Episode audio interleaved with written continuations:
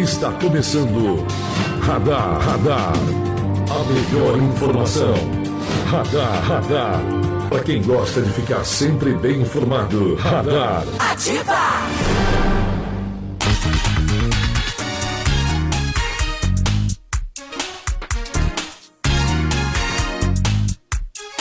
Olá, muito bom dia para você que a partir de agora passa a acompanhar o programa Radar. Estamos chegando na manhã desta segunda-feira, 18 de novembro de 2019, trazendo o que é fato, que é notícia da nossa cidade e também da nossa região. Bom dia a todos. Iniciando mais uma semana, agora 7 horas e 13 minutos. Eu sou Rafael Mac e conosco está ele, Lucas Casella. Bom dia, Lucas. Bom dia, Rafael. Bom dia, Ricardo. Bom dia, Ivan. Bom dia a todos os nossos ouvintes da Ativa FM no programa Radar. Nesta altruísta segunda-feira, sem véspera de feriado ainda. Você repetiu, né? Você já falou do altruísta, altruísta já. Então tá, então caridosa segunda-feira. Ah, melhor. Também conosco está ele, Ricardo Faria. Bom dia, Ricardo. Bom dia, Rafa, Lucas, Ivan. Bom dia, nossos ouvintes radativos. É um prazer estar com vocês na manhã dessa segunda-feira. Muito bem. Também conosco está ele, Ivan Brosio. Bom dia, Ivan. Bom dia, bom dia a todos os ouvintes do programa Radar desta segunda-feira, 18 de novembro de 2019. Uma segunda-feira com previsão aí de pancadas de chuva à tarde e à noite para Penápolis, de acordo com o site climatempo.com.br. Hoje a máxima em Penápolis pode chegar a 33 graus, a mínima a 18 graus.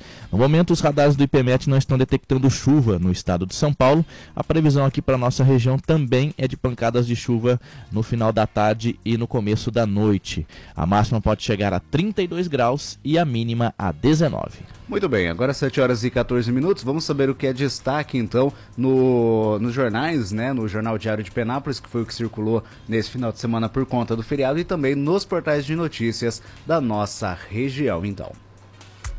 As manchetes do dia. Destaques do Diário de Penápolis. Lactário mantém tradição de Natal. Parceria para a volta a ser. Para, para, Parceria para a praça volta a ser discutida na Câmara. Sim Comércio incentiva descarte correto de pilhas. Destaques regionais, site G1 de São José do Rio Preto. No Noroeste Paulista, levantamento mostra aumento de 60% no número de mortes por afogamento. Em Rio Preto, cão farejador encontra mais de 270 quilos de maconha dentro de pneus de caminhão. Bailarina de Araçatuba é aprovada em seleção para a escola, o sonho que ela vai, se, vai realizar. Destaques agora do site Hoje Mais Araçatuba. Mulher sai para buscar cesta básica e desaparece. Motociclista morre ao bater de frente com picape em rodovia. Araçatuba recebe Festival Nacional de Capoeira Social e Inclusiva. E mulher é presa pela polícia ao ser flagrada com maconha. Agora os destaques do site Regional Press. Em Araçatuba, Thor prende mulher com 32, tablet com 32 tabletes de maconha em ônibus. Outro destaque: homens que assaltaram joalheria no centro de compras de Araçatuba são presos em São José do Rio Preto. Homem que acusou PMs de agressão é condenado por denunciação caluniosa em Araçatuba. Agora 7 horas e 16 minutos. Você está ouvindo Radar, Radar. Ativa!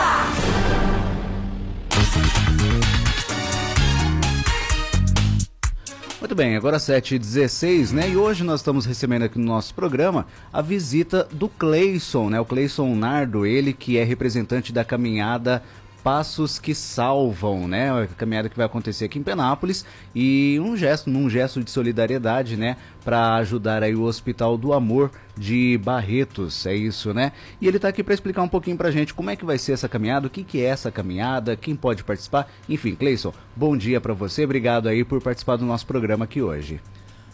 Bom dia, bom dia a todos, bom dia a todos os ouvintes da TIV FM.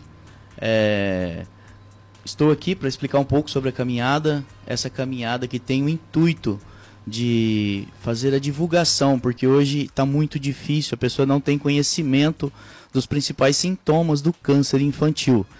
É, a gente está trabalhando pesado em cima disso essa semana, porque dia 24 agora, domingo, estaremos realizando mais uma caminhada, é, uma caminhada muito importante. São mais de 600 cidades hoje participando é, tem algumas com números de mais de 10 mil kits vendidos para poder reverter toda essa grana, para incentivar ainda mais o, vamos falar assim, a divulgação e o tratamento do, do câncer infanto-juvenil. É, muitas pessoas não têm o conhecimento é, sobre o câncer, que ele é muito silencioso, mas na criança ele apresenta, é, apresenta alguns inchaços na re, região abdominal, perca de peso, falta de ar, palidez, a, a criança tem muita dor óssea, tem vômitos pelas, pela manhã, alguns caroços sem febres, é, região de pescoço, região de, do, do, do peito. E a mãe às vezes não está preparada para isso e às vezes acaba fazendo um tratamento com a criança que não seria o adequado. Então a gente está fazendo essa campanha mais com o intuito de estar divulgando, de estar passando para a população que às vezes um simples carocinho pode estar é, trazendo consigo uma doença muito grave.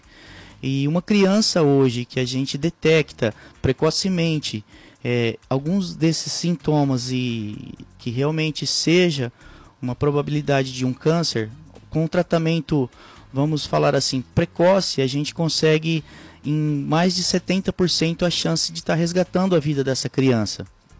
É muito importante levar isso para a população. É, estou junto aqui em Penápolis com um grupo formado por jovens líderes que abraçou essa campanha. São crianças aí de 12 até 25 anos, jovens e, e já vamos falar assim, adolescentes. São jovens líderes dos clubes de serviço aqui da cidade, do Rotary, da, maçon da maçonaria e do grupo do, do Lions. Então juntaram, formaram uma equipe é, do qual tem o nome de Jovens Líderes que abraçaram essa campanha, preocupado com esse aumento significativo do câncer, é, não só em crianças, mas em, também em adultos. Que em estimativa do hospital tem crescendo, está crescendo mais ou menos 30% o câncer é, nas pessoas a cada ano que passa. Então está um número muito alarmante e a gente tem, tem muita preocupação com isso. E a gente tenta levar para a população os sintomas. E eu, como coordenador do Hospital de Câncer de Barretos, me coloco à disposição de mães, de pais, de professores, de alunos.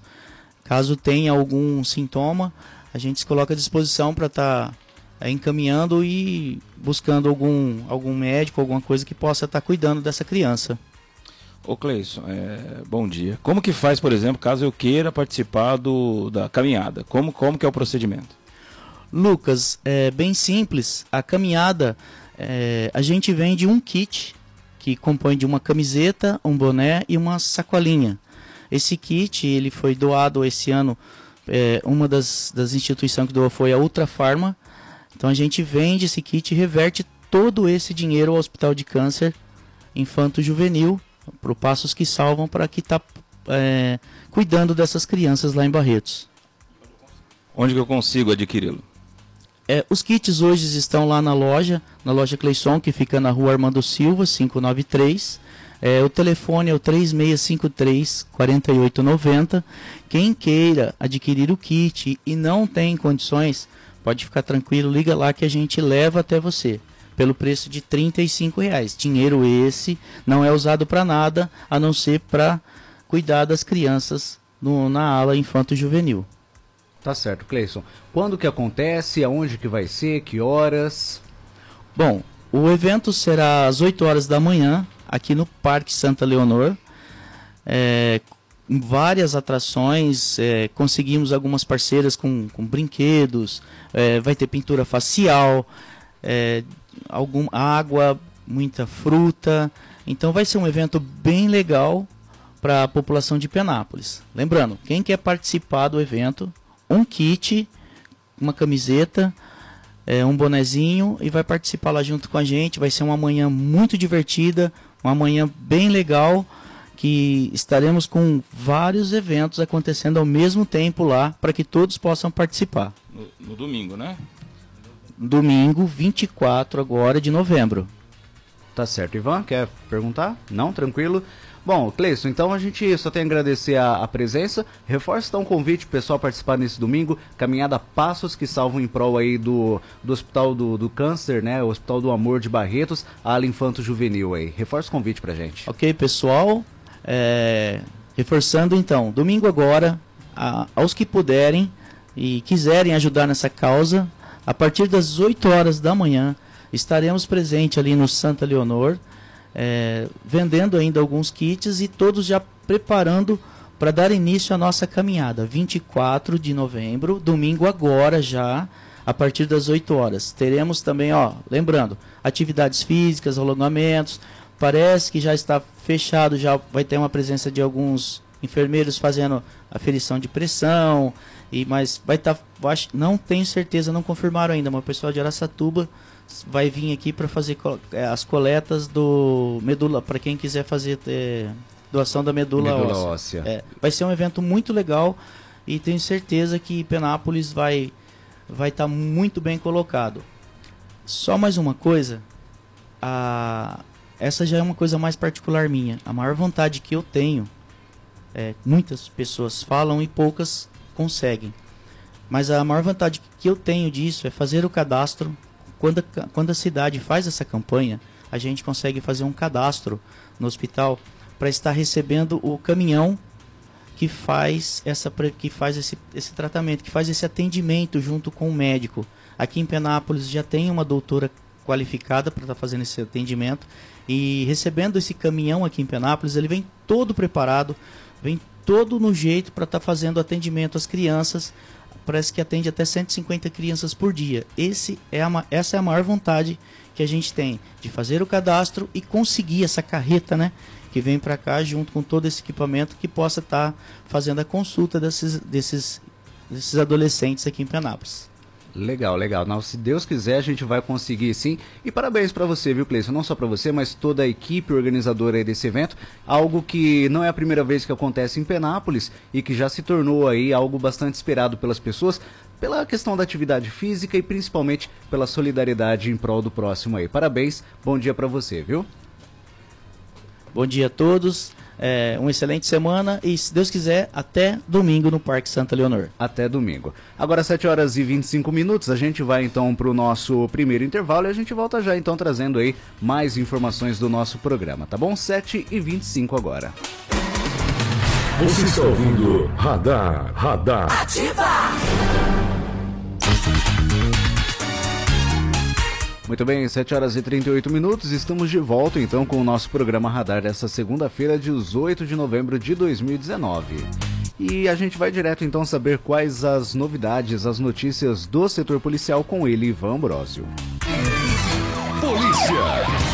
Vamos aos destaques policiais deste final de semana. Um homem foi preso em Penápolis acusado de tentativa de roubo. De acordo com informações da Polícia Militar, uma equipe fazia patrulhamento quando recebeu denúncia anônima de que no bairro Parque dos Girassóis, um homem com uma camiseta preta na cabeça havia pulado na residência e anunciado roubo, ameaçando a vítima com uma faca. No entanto, ele não conseguiu levar nada e fugiu. Policiais fizeram patrulhamento e depararam aí com um suspeito ali pela próximo ao bairro. Ele foi levado até o plantão policial, aonde permaneceu preso à disposição da justiça. Um motociclista morreu em um grave acidente na rodovia deputado Roberto Hollenberg, no trecho de, Buritama, no sábado. De acordo com informações da polícia, a moto invadiu a pista contrária e bateu de frente com o carro. O motociclista de 35 anos morreu na hora. Já o condutor do veículo machucou o ombro. Outro acidente foi registrado na manhã de domingo, desta vez na rodovia Euclides Figueiredo, em Andradina. Uma idosa de 61 anos morreu e outras quatro pessoas da mesma família ficaram feridas após o carro em que estavam capotar na via. De acordo com o Corpo de Bombeiros, o condutor do veículo afirmou que trafegava sentido Andradina Pereira Barreto quando perdeu o controle da direção após um problema mecânico e o carro capotou. Condutor e um dos passageiros sofreram ferimentos leves. Uma mulher grávida de seis meses e um adolescente de 14 anos, que estavam sentados no banco de trás do veículo, tiveram ferimentos graves. A idosa sofreu uma parada respiratória e morreu no local do acidente. As vítimas foram levadas para a UPA, unidade de pronto atendimento de Andradina, onde receberam atendimento médico. A Polícia Civil vai instaurar inquérito para investigar as causas do acidente. E o destaque final: policiais do Toro Tático Ostensivo Rodoviário prenderam na noite de ontem na rodovia Marechal Rondon, próximo à Praça de Pedágio de Rubiácia, um casal boliviano com um carro recheado de cocaína. 35 tijolos de cocaína que pesaram mais aí de 35 quilos. O condutor alegou que pegou o veículo preparado em Santa Cruz de la Sierra e o levaria até São Paulo, onde deixaria em um posto de combustíveis. Eles receberiam 3 mil dólares pelo transporte.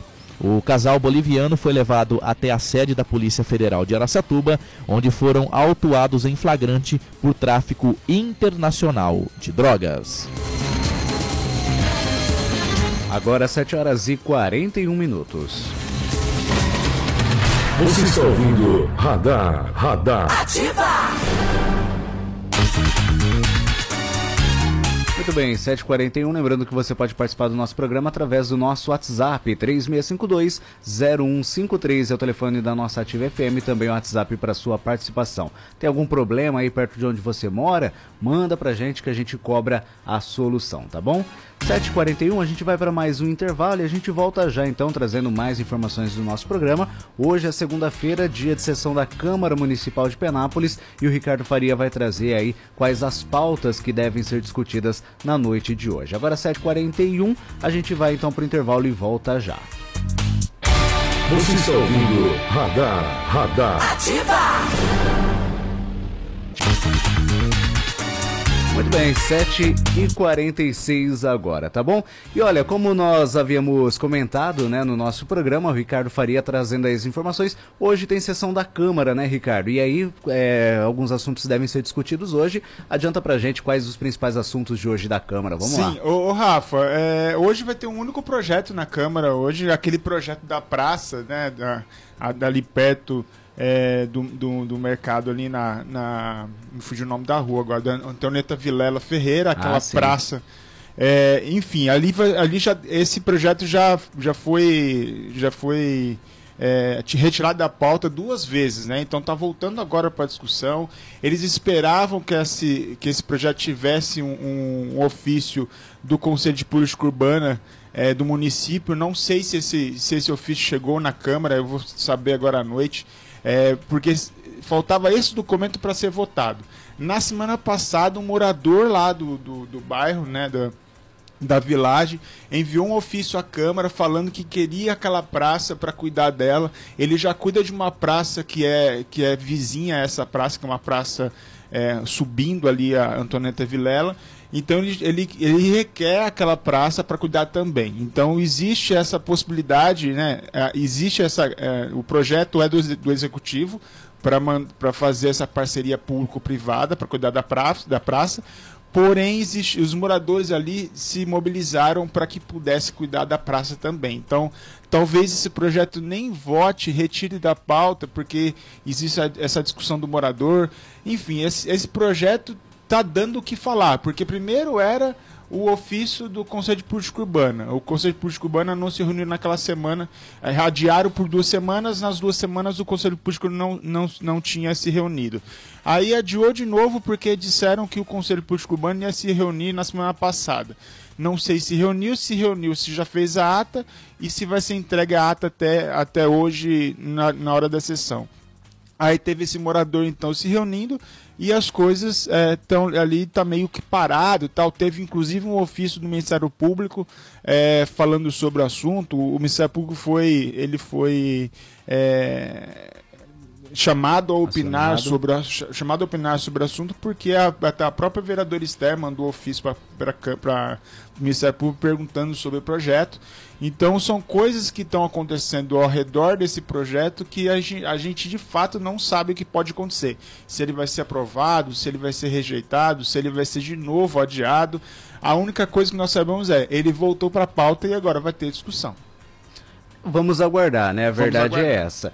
Com relação ainda à, à Câmara Municipal, né? Só trazendo aqui uma informação, é que aprovou o requerimento do vereador Júlio Caetano na busca de informações aí do DAEP sobre a situação atual de abastecimento de água no município pelo Ribeirão Lajeado, né? A gente sabe, por exemplo, que diversas cidades da região estão passando até por racionamento de água, né? Rio Preto, por exemplo, e, e pouco se discute isso aqui em Penápolis, né? Eu acho que passou da hora de se discutir essa, essa questão da água, né? O Ribeirão Lajeado hoje, de fato, suporta a questão da, da água, do abastecimento de água no município, é preciso buscar uma nova fonte, né? Enfim, são discussões que A às nova- vezes a gente fica até perdido, né? Sim, a nova fonte seria o, o, o- o Rio Bonito, né? É, seria a única oportunidade, ou, ou o próprio Tietê. É, mas existe essa discussão, essa discussão já faz um bom tempo, né? já faz pelo menos uns 15 anos que discutem sobre isso, mas de fato é necessário. O que o DEP está fazendo, que eu acho que isso é bacana, Rafa, é colocar macromedidores no município de Penápolis. Então ele está ele, colocando esses macromedidores para saber por exemplo, se está tendo uma gr- grande vazão de água num, num, num, num, numa determinado local da cidade, esse, macro, esse macromedidor vai acusar isso. Hoje não, hoje não, teria, esse, não, não teria como acusar isso. Com o macromedidor agora tem. Então essas são uma, melhorias que podem ajudar no racionamento da água, né? melhorar a entrega da água, melhorar essa questão do, da, da água no município. Né?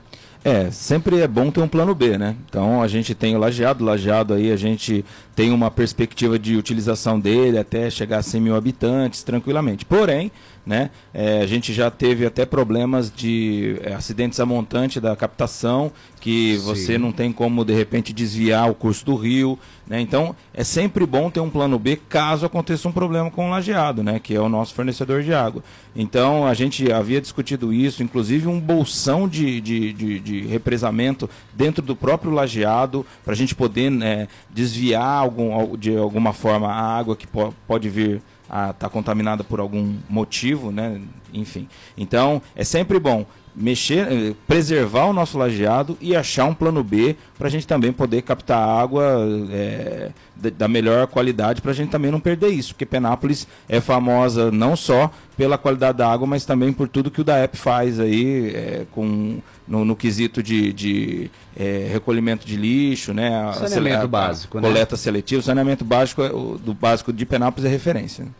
Tá certo. Olha, 7 horas e 51 minutos. Lembrando, né? Você pode participar do nosso programa através do nosso WhatsApp 3652-0153. É o telefone da nossa Ativa FM, também o WhatsApp para sua participação, tá bom? 7 e 52 Agora, olha, o Sim Comércio de Penápolis. Quer falar, Ricardo? Quero, Pode? quero sim. Ô Rafa, a gente acabou não, não, não passando aqui no, no, no radar a notícia que o TCE aplicou uma multa ao É ex-prefeito João Luiz dos Santos, né? O, a gente, o, o blog fez a matéria na semana passada e eu queria falar aqui sobre isso, né? O, o, o Tribunal de Contas do Estado de São Paulo aplicou uma multa ao ex-prefeito João Luiz por adquirir placas eh, que posteriormente foram fixadas em obras públicas inacabadas. O valor aplicado é de 200 do FESPES, né, que é a unidade eh, fiscal do Estado de São Paulo, algo em torno de 5.300 reais. A decisão trânsito julgou em, no dia 30 de agosto. E aí eu conversei com o prefeito João Luiz dos Santos e o prefeito, o ex-prefeito João Luiz dos Santos comentou que a decisão do TCE não tem repercussão senão a multa financeira. As contas de 2012 eh, e aliás as oito contas da gestão dele foi aprovada pelo TSE. E ele continua dizendo que a multa não tem fundamento e que o caso já foi apreciado pela Justiça é, abre aspas, né? A multa não tem fundamento e o caso já foi apreciado pela justiça em nosso favor. É, provamos na justiça que 90% das placas não foram de obras, mas de denominação de placas e logrolos e não continham nomes de autoridades locais, finaliza o ex-prefeito. E aí ele, ele justamente sobre isso, né? Esse processo já foi, já tem um processo na Justiça Comum ele e o, ele e o ex-secretário de, de administração, Evandro o, perdão, Evandro Moreira, não foram, não foram é, condenados com relação a isso, mas o ex-secretário de governo e atual vice-prefeito, Carlos Alberto Filtrin, levou uma multa da justiça com relação a esse processo. Agora convenhamos, né? Acho que um do, dos melhores projetos que foram aprovados aqui no município foi com relação à instalação de placas de, de obras, né? De inauguração de obras que muitas vezes nem estavam acabadas estavam sendo inauguradas, né? Isso aconteceu por diversas vezes aqui no município, isso é fato. Todo mundo lembra de, de alguma obra que foi inaugurada sem ter sido a, acabada. Mas eu acho que além dessa questão de você aprovar um projeto de lei, é você de fato cumprir esse projeto de lei, né? E a gente sabe que infelizmente a prefeitura muitas vezes não é boa em cumprir as suas próprias leis. É, o que, o que acontece nesse caso, Rafa, é que quando teve essa questão do, do João Luiz colocando nas placas na cidade, o próprio ex-vereador Kaique Rossi fez um projeto de lei, acho que se me fala a memória, 2013 ou 2014, me fala a memória, falando sobre, é, exigindo que se, se, se não tivesse acabado as obras, não pudesse colocar placas, placas públicas. Acho que o, o, Lucas pode explicar melhor sobre isso. Isso, foi um dos primeiros projetos que passou na legislatura em qual, na qual eu, eu fiz parte. Que era justamente proibindo que isso acontecesse, né? Para se o projeto, se o, o, o não é o projeto, não, se As o placas, não, o governo, se o a construção, se a obra, se a obra não, não, não tivesse pronta, é, a gente não poderia colocar ali falando o que era, tal, para enaltecer aquilo que não estava pronto, né? Então a gente. É, e eu acho é o mínimo, né? Sim. é o mínimo certeza. que o poder público tem que fazer. A, a né, o, o o governo começou bem naquela época, né, a gente aprovou isso tal. Hoje, a gente viu que seis meses depois da inauguração da, do centro de castração, eu dizem que começou a castrar agora, né? Mas eu não sei também se isso é fato. Mas é uma coisa que começaram a fazer também, né? Você inaugura uma coisa sem estar pronto, sem estar podendo efetivamente é, funcionar, enfim. Né? Eu acho que é, é, o mal de ficar muito tempo no governo. Né? Você começa a fazer umas coisas assim que você repudiava e aí você faz na, na maior tranquilidade do mundo. É, outro grande problema é que a, a, os órgãos públicos, né, tanto o executivo, principalmente o executivo, eles não conseguem concluir essas obras, né? Esse é o grande problema. Então, o que, que precisa também é uma lei mais incisiva, né? A obra Sim. começou no governo A, ela tem que ser inaugurada, ela tem que acabar no governo A, não ser concluída no governo B, C, D, E ou F, porque vai postergando.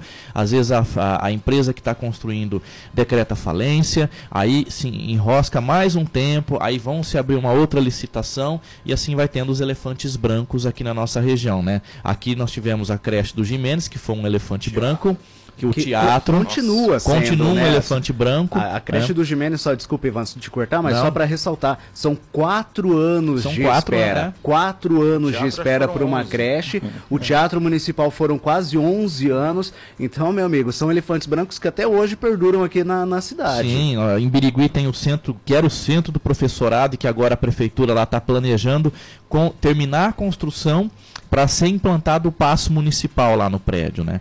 E, e outros prédios, em Araçatuba, um, o prédio que seria uma UPA, né, também está enroscado lá, até agora não saiu do papel, tá, tá, é, é uma situação muito complicada porque quem acaba sofrendo com isso é a população e o Tribunal de Contas do Estado de São Paulo ele está muito batendo em cima nessa questão dessas obras que estão paralisadas, né? Tanto é que mensalmente, se você fosse o, ouvinte aí, quem quiser pesquisar o mapa das obras lá, o radar das obras do tribunal, você vai ver que Penápolis, há uns tempos atrás, tinha 11 obras entre paralisadas e obras atrasadas. Penápolis. É, pois é, Penápolis. Outra obra que eu lembro também é a construção da arquibancada do estádio municipal, né? também. né? O tobogã, o, chamado tobogã do estádio, que até hoje também não foi concluído. São Paulo tem o radar da, da do Tribunal de Contas e nós aqui temos o radar da Ativa FM, que também cobra aí o fim né, dessas obras, porque, ah, gente, desculpa, mas é brincadeira, né? Quatro anos para poder concluir uma escola, uma creche, por exemplo, que atenderia mais de 100 crianças, é brincadeira, né? Não, é, é ridículo, né? Você pensa que. É, às vezes eu brinco né, com as pessoas quando eu falo que a coisa é feita para não funcionar. Porque, assim, você faz um monte de licitação, você passa, você... aí de repente a empresa quebra e muito fica para o município resolver. Né? A empresa pouco faz ou pouco tem alguma coisa assim para devolver para o município, né?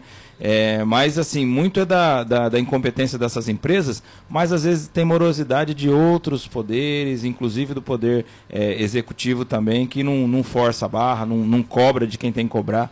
E segue a vida aí é, com a população sofrendo né, as consequências de não ter as coisas públicas da melhor forma. E, e, vale ressaltar, né, que a promessa agora mais uma vez é que a creche do Jimenez seja concluída para esse ano ainda, né, para entrar em fun funcionamento agora no início de 2020, né? As obras lá foram retomadas, pelo menos essa é a notícia que nós temos e que a creche começaria a funcionar então a partir do início de 2020. Vamos esperar mais uma vez para a conclusão aí dessa creche. Vamos aguardar. Gente, olha, 7h59, não há tempo para mais nada, tá certo? Estamos encerrando o nosso programa. Lucas, obrigado pela presença e a participação. Obrigado, Rafael, Ricardo, Ivan, a todos os nossos ouvintes.